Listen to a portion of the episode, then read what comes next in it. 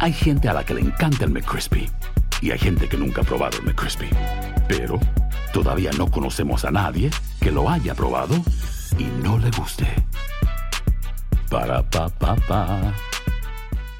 Boost Mobile tiene una gran oferta para que aproveches tu reembolso de impuestos al máximo y te mantengas conectado. Al cambiarte a Boost, recibe un 50% de descuento en tu primer mes de datos ilimitados. O, con un plan ilimitado de 40 dólares, llévate un Samsung Galaxy A15 5G por $39.99. Obtén los mejores teléfonos en las redes 5G más grandes del país. Con Boost Mobile, cambiarse es fácil. Solo visita boostmobile.com. Boost Mobile, sin miedo al éxito. Para clientes nuevos y solamente en línea, requiere AroPay. 50% de descuento en el primer mes requiere un plan de 25 dólares al mes. Aplican otras restricciones. Visita boostmobile.com para detalles.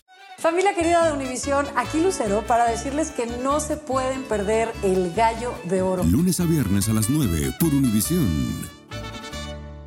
Empieza el día con una gran conversación sobre lo que pasa en el mundo y en Estados Unidos. Escucha Univisión Reporta. Reporta. El podcast diario de Univisión Noticias y Euforia, donde hablamos de la política interna estadounidense y de nuestros países de origen, de migración, cultura, economía, todo. Súmate a estas conversaciones auténticamente extraordinarias, auténticamente interesantes y profundas. Soy León Krause y te invito a que escuches Univisión Reporta en Euforia App o en donde sea que escuches podcasts. Hola, soy Jorge Ramos y a continuación escucharás el podcast del Noticiero Univisión. El programa de noticias de mayor impacto en la comunidad hispana de Estados Unidos. Buenas tardes. Miles de estudiantes de la Universidad de Virginia vivieron 12 horas de pánico debido a una balacera que dejó tres muertos y dos heridos. Las víctimas eran jugadores de fútbol americano de la universidad, quienes regresaban de un viaje recreativo a un teatro. Esta tarde la policía logró arrestar a un sospechoso, quien resultó ser un compañero de estudios. Vilma Tarazona tiene la información. El caos y el miedo se apoderaron de la comunidad de la Universidad de Virginia cuando se reportó un tiroteo en un estacionamiento del plantel.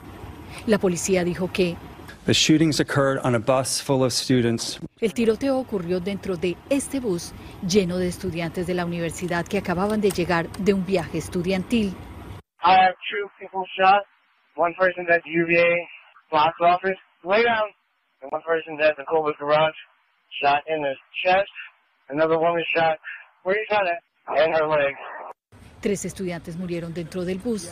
Fueron identificados como Sean Perry de Miami, Florida, Devin Chandelier de Virginia y Level Davis Jr. de Carolina del Sur. Los tres pertenecían al equipo de fútbol americano de la universidad. I heard the gunshots when they originally happened. I'm terrified. I have no words. I never thought I'd be in that kind of situation. It's like cuando le informaron al jefe de policía que el sospechoso fue capturado, no pudo contener sus emociones. We just received information the suspect is in custody. El sospechoso fue identificado como Christopher Jones Jr., estudiante de la Universidad de Virginia y exjugador del equipo de fútbol. En septiembre pasado, la policía recibió información de que Jones podría tener un arma, pero no lo pudo comprobar. Lo capturaron sin incidentes 12 horas después del tiroteo, cuando iba en su automóvil. Los estudiantes hablaron del terror que vivieron durante el tiroteo. Estuvimos encerrados por casi 13 horas, sin saber dónde, este, dónde estaba, qué iba a pasar. No podíamos salir porque pues teníamos miedo porque estaba armado.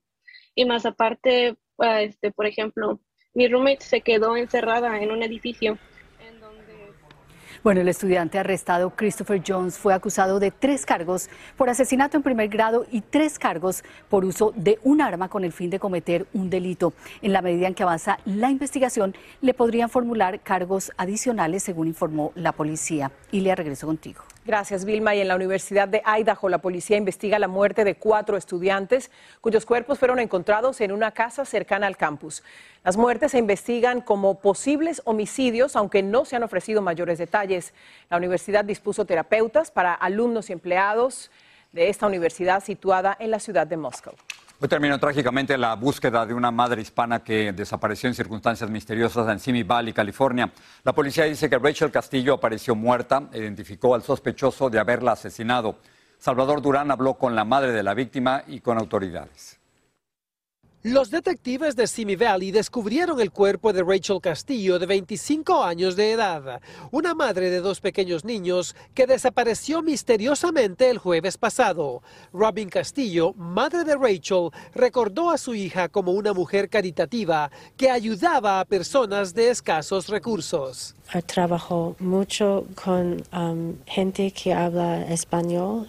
Um, es una buena hija hermana, nieta, es amiga. Emily, la hermana de Rachel, con quien compartía apartamento, llamó a la policía cuando encontró en la sala rastros de sangre. El cuerpo fue encontrado en una zona remota del desierto en el Valle del Antílope, en el condado de Los Ángeles. They did take uh, Mr. Zarbab Ali, age 25, into custody. La policía confirmó que también arrestó al ex esposo de Rachel, Sarbab Ali, de 25 años de edad. Él es sospechoso de la muerte de la mujer y, según los detectives, está colaborando con los investigadores, aunque no dieron a conocer muchos detalles de la muerte ni el motivo del homicidio. Quiero saber por qué es horrible, es, um, es muy difícil uh, pensar en eso. No estoy enojada, estoy muy triste. Um, porque um, él era como un um, hijo. La familia dice que Rachel se había separado de su esposo hace menos de un año. El sospechoso tiene su primera audiencia en corte mañana, cuando deberá enfrentar los cargos por el homicidio de su ex esposa, mientras que los hijos de la víctima, de 2 y 5 años de edad, permanecen en la custodia de la familia Castillo. En Simi Valley, California, Salvador Durán, Univisión. Vamos a cambiar de tema para hablar de elecciones. Seis días después, el conteo de votos continúa en varios estados. Los demócratas volverán a controlar el Senado, aunque por escaso margen, y los republicanos parecen encaminarse una mínima victoria en la Cámara de Representantes. Además, Jorge, ya empieza a aclararse el panorama sobre cómo votaron los hispanos, como nos informa Edwin Pitti desde Washington. Con el control de la Cámara Baja todavía en el aire, el presidente Biden dio una advertencia a los votantes demócratas. Desde Indonesia, y ya no tan optimista, Biden reconoció que no tiene los votos en el Congreso para codificar el derecho al aborto. Con la mirada en el futuro, poco a poco regresan a Washington los congresistas demócratas que protagonizaron las reñidas elecciones en medio término y llegan preparados a seguir empujando la agenda de Biden. Es importante que cada mujer tenga la oportunidad de vivir su vida y hacer las decisiones para ella misma. Republicanos electos por primera vez llegan promoviendo unidad y apoyando a Kevin McCarthy. La situación en el Senado es diferente. Thank you, Nevada. Con la victoria en Nevada de la senadora hispana Catherine Cortés Masto, los demócratas aseguraron la mayoría simple. Con las elecciones de medio término queda claro que el voto latino no es monolítico. Una encuesta del Centro de Investigación Afroamericana realizada después de las elecciones muestra que dos de cada tres votantes latinos apoyaron a los demócratas. Yo sé que nuestra gente está con nosotros. Fue un apoyo abrumador en estados clave como Pensilvania y Arizona, donde el 73 y el 67% del voto latino respectivamente favoreció al Partido Demócrata. Florida fue la excepción porque allí los republicanos lograron el apoyo del 54% de los votantes hispanos. La verdadera lucha está sobre quiénes van a ser los republicanos líderes dentro del Congreso. En la Cámara Baja, el representante Kevin McCarthy no cuenta con el apoyo de la mayoría de sus copartidarios que todavía son fieles a Donald Trump. Y en el Senado aumentan las voces que rechazan como líder de la minoría al senador Mitch McConnell, a quien culpan directamente de las derrotas republicanas en las pasadas elecciones. En el Capitolio, Edwin Pitti, Univision. El expresidente Trump presentó en corte documentos en los que argumenta que un presidente puede decidir si los registros de su tiempo en el cargo son personales o propiedad del gobierno federal.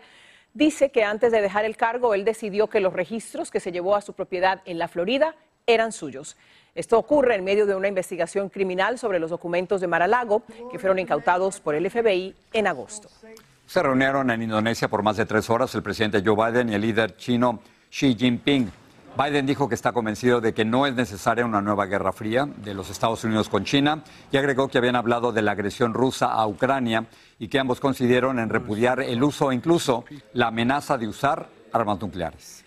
Vamos a pasar a México. La marcha de este fin de semana en contra del intento del presidente Andrés Manuel López Obrador de reformar el Instituto Nacional Electoral INE ha estado llena de controversia y opiniones encontradas. La participación fue masiva, pero el mandatario minimizó la protesta y encendió el debate en el país. Alejandro Madrigal tiene las reacciones desde la Ciudad de México. La gente que saturó el Paseo de la Reforma y el Monumento a la Revolución en defensa del Instituto Nacional Electoral para evitar una reforma que pretende modificarlo fue poca cosa para el presidente de México, Andrés Manuel López Obrador. No participó mucha gente. No hubiesen eh, llenado ni la mitad. 50, 60 mil, sí. El Zócalo se llena con 125 mil. El gobierno de la Ciudad de México confirmó una asistencia de 10 a 12 mil personas, mientras que para los organizadores fueron más de 200 mil participantes. Estas viejas prácticas de la época del priato en México, ¿no? Si, se juntaban 100 mil, ¿no? Pues llegaron 5 mil, ¿no? Por ejemplo. Esto lo único que hace es generar más crispación. La reforma electoral del presidente López Obrador busca el fin del Instituto Nacional Electoral, reducción del presupuesto, reducción del número de legisladores y que la elección de consejeros y magistrados sea mediante el voto popular. El INE no se toca. Y aquí estamos cientos de miles de jóvenes que vamos a dar la batalla por este instituto que muchas vidas costó. La marcha se replicó en 50 ciudades de 22 estados del país. Y en ella también participaron políticos de oposición como Margarita Zavala, esposa del expresidente Felipe Calderón, y que se insiste que el gobierno busca adueñarse de un instituto autónomo para controlarlo. Defiendan lo edificado en materia democrática y no conduzcan a nuestro país a una etapa venturosamente superada, la del autoritarismo. El único orador de la marcha fue el mismo árbitro que en 2000 validó el triunfo de Vicente Fox acabando con la hegemonía priista de 70 años y con los famosos dedazos cuando el presidente decidía a su sucesor.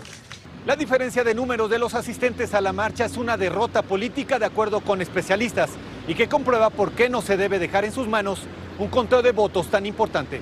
En Ciudad de México, Alejandro Madrigal, Univisión. Fantasmas, portales, crímenes extraordinarios, desapariciones, hechos sobrenaturales son parte de los eventos que nos rodean y que no tienen explicación. Pero ya es tiempo de correr el oscuro manto que los envuelve para hallar las respuestas de los misterios más oscuros del mundo. ¿Están listos? Enigma sin resolver es un podcast de euforia. Escúchalo en el app de Euforia o donde sea que escuches podcasts. Hay gente a la que le encanta el McCrispy y hay gente que nunca ha probado el McCrispy. Pero todavía no conocemos a nadie que lo haya probado y no le guste. Para pa pa pa. Esto solo es el principio. Porque lo mejor, Esto no se va a quedar así. lo más impactante, ¿Por qué? Soy tu madre. Esta mujer me robó. Por favor, abre tus ojos. está por venir en ¿Entendiste? Tu vida es mi vida. de lunes a viernes a las 8 por Univisión. Y eso sí que amerita un brindis, ¿no crees? Gracias por seguir con nosotros en el podcast del Noticiero Univisión. California, el Servicio Meteorológico Nacional de Los Ángeles emitió una alerta para unos 10 millones de personas debido a los vientos de Santana. Existen amenazas de daños y que los incendios forestales alcancen su punto máximo entre el martes y el miércoles en la costa y en el valle. Un autobús escolar se estrelló y terminó sobre un terraplén en Kentucky. La policía de ese estado añadió que 18 niños y el conductor, con lesiones de diversos grados, fueron trasladados en helicóptero o en ambulancia a varios hospitales. Las autoridades dijeron que no hubo otros vehículos involucrados e investigan las causas del accidente. El desconcierto en Nueva York después de que un hispano arrestado con 20 mil píldoras de fentanilo quedó en libertad y sin pagar fianza. La decisión del juez ignoró el pedido de la Oficina del Fiscal Especial de Narcóticos de la Ciudad de Nueva York. Reporta Peggy Carranza. El tema de la fianza en Nueva York vuelve a generar polémica. Esta vez, un hispano capturado con unas 20.000 pastillas de la potente droga fentanilo está de regreso en las calles tras ser liberado sin fianza. No tiene mucha lógica que lo hayan liberado así como así y que esté libre si lo encontraron con droga. Entonces, siento que quizá en ese sentido la ley debería ser más dura. El sospechoso fue identificado como Manuel Pagán, de 49 años.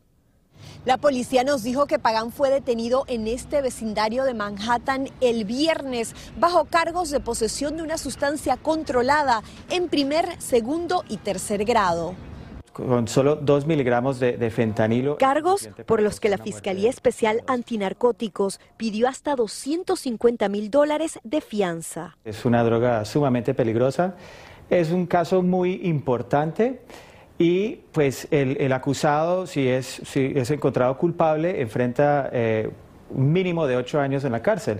Entonces tiene mucha motivación para no presentarse ante la Corte. La peligrosidad no es un factor cuando se trata de fianza. Aún así, este abogado criminalista dice que el juez que lo liberó podría haber tomado en cuenta que no se trata de un caso violento. Cuando se trata de fianza, no estamos decidiendo culpabilidad o inocencia. Estamos decidiendo aquí en ese estado la posibilidad de que la persona se fugue de la justicia. En este caso, el juez decidió que no estaba presente ese riesgo y él lo soltó sin fianza. Pagán deberá comparecer en tribunales en diciembre. En la ciudad de Nueva York, Peggy Carranza, Univisión. Antes de ingresar a prisión para cumplir una condena de 12 años por lavado de dinero y fraude bancario, un ex agente de la DEA puertorriqueño ha hecho revelaciones explosivas que podrían implicar a ex colegas suyos en el desvío de millones de dólares de operaciones antinarcóticos. Así lo reveló la agencia de noticias AP. Gerardo Reyes de Univisión Investiga tiene los detalles. La DEA es un juego. La guerra contra las drogas es un juego muy divertido que estamos jugando. Así resumió el exagente José Irizarri los años en que desvió millones de dólares de operaciones antinarcóticos de la DEA para financiar una vida de lujos, parrandas y prostitución. Era más de beber y muchachas, era más primero la fiesta, luego el trabajo. Irizarri le confesó a la AP que lo hacía porque la guerra contra las drogas nunca se gana, pero él sí tenía oportunidad de sacarle provecho personal. La única manera que podamos hacer nuestro trabajo es tener informantes, y los únicos buenos informantes son los que juegan de ambos lados. Irizarri tenía un apartamento en Cartagena, Colombia, donde trabajaba. Le regaló a su esposa un anillo de diamantes de Tiffany de 30 mil dólares. Participaba en bacanales con prostitutas en República Dominicana. Todo esto con el pretexto de que estaba persiguiendo narcotraficantes. Esta fue una fiesta que pasó por varios países, varios continentes, que consistía de trago, eh, prostitutas, fiestas en yates. Lo que significaba para esas personas era una rumba eterna y a la vez hacía algunos trabajos. Eh, confiscando dinero eh, y, y, drogas. El problema es que Irizarry no actuaba solo, como se lo dijo a las autoridades de Estados Unidos que investigan el caso. Implicó más que dos docenas de personas, entre agentes federales, informantes. Algunos fiscales de Estados Unidos también habrían participado en los festines. Mientras tanto, los agentes recibían altas calificaciones de la DEA. Conocíamos el juego. Sabemos que la DEA es cuestión de estadísticas y nuestros casos traían estadísticas y tenían buena prensa. Todo el mundo estaba feliz. La DEA respondió que Irizarry es un delincuente que violó la confianza del pueblo de Estados Unidos y que en los últimos 16 meses la agencia ha trabajado vigorosamente para fortalecer la disciplina y las políticas de contratación de personal. Jorge, regreso contigo. Gerardo, gracias. Eh, otras noticias. El presidente de Ucrania, Volodymyr Zelensky, visitó hoy la ciudad de Gerson, que abandonaron los soldados rusos y que ahora controla el ejército ucraniano. Zelensky afirmó que su país está listo para la paz dijo que visitó la ciudad porque quería apoyar a la población y mostrar cómo los militares ucranianos están levantando su bandera. Bueno, la empresa Amazon se dispone a despedir esta semana a unos 10.000 empleados corporativos y de tecnología. Esto lo reporta el New York Times. De ser así, sería la mayor reducción de empleos en la historia de la empresa. A poco más de una semana para el Día de Acción de Gracias, la Organización de Transporte AAA está reportando que el precio medio nacional del galón de gasolina regular se ubicó en 3 dólares con 77 centavos. Eso es 13 céntimos menos que hace un mes y 36 céntimos más que hace un año. Según un nuevo estudio, las visitas y las hospitalizaciones a las salas de urgencias de los niños que tienen pensamientos suicidas aumentaron un 59% entre el 2016 y el 2021. El estudio publicado en la revista Pediatrics analizó los datos de más de 80 mil jóvenes en los hospitales de Illinois en los años ya mencionados. Bueno, miles de empleados universitarios de California comenzaron Ilia esta semana en huelga. Lo que están exigiendo, Jorge, es mejor garantías laborales en uno de los estados más caros del país. Jaime García está en Los Ángeles. 48 mil trabajadores académicos de los 10 planteles de la prestigiosa Universidad de California abandonaron las aulas y se declararon en huelga. Después de varios meses de negociaciones infructuosas para mejorar sus sueldos, con la administración del mayor sistema de universidades públicas dedicadas a la investigación del país. Yo me hospedo en el hospedaje de, estudiantes graduados. A mí me pagan 2.400 dólares al mes y mi renta es 1.600 que yo le devuelvo a la universidad. A mí me queda 800 dólares, eso, no, eso me da para ir a Whole Foods un día nada más y that's it. Enrique Álvarez trabaja como asistente de maestro en la misma Universidad de California donde es investigador y estudiante de doctorado. Nosotros somos los que corregimos, los que hacemos las investigaciones, los que buscamos toda la información y generamos contenido intelectual para la universidad. Nosotros somos de cierta parte el alma de la universidad. Los académicos en huelga piden un sueldo de 54 mil dólares anuales, que consideran es lo mínimo requerido para vivir en las 10 ciudades de alto costo en las que están situadas las universidades de California como Berkeley, San Francisco, Santa Bárbara, Irvine y Los Ángeles. Yo nunca imaginé que iba a venir aquí a UCLA, una de las mejores escuelas del mundo, y no tengo casi dinero para comer. En un comunicado, la Universidad de California señaló, nuestros planteles se han preparado para mitigar el impacto de la huelga en los estudiantes, agregando que continúan negociando en buena fe. Esta huelga estalla justo cuando estaban a punto de iniciarse los exámenes de medio término en la Universidad de California. Pero hay que señalar que estos trabajadores están recibiendo el apoyo de la mayoría de los estudiantes. Porque también no nomás son trabajadores, pero también son estudiantes ellos mismos. En Los Ángeles, Jaime García, Univisión. Así termina el episodio de hoy del podcast del Noticiero Univisión. Como siempre, gracias por escucharnos.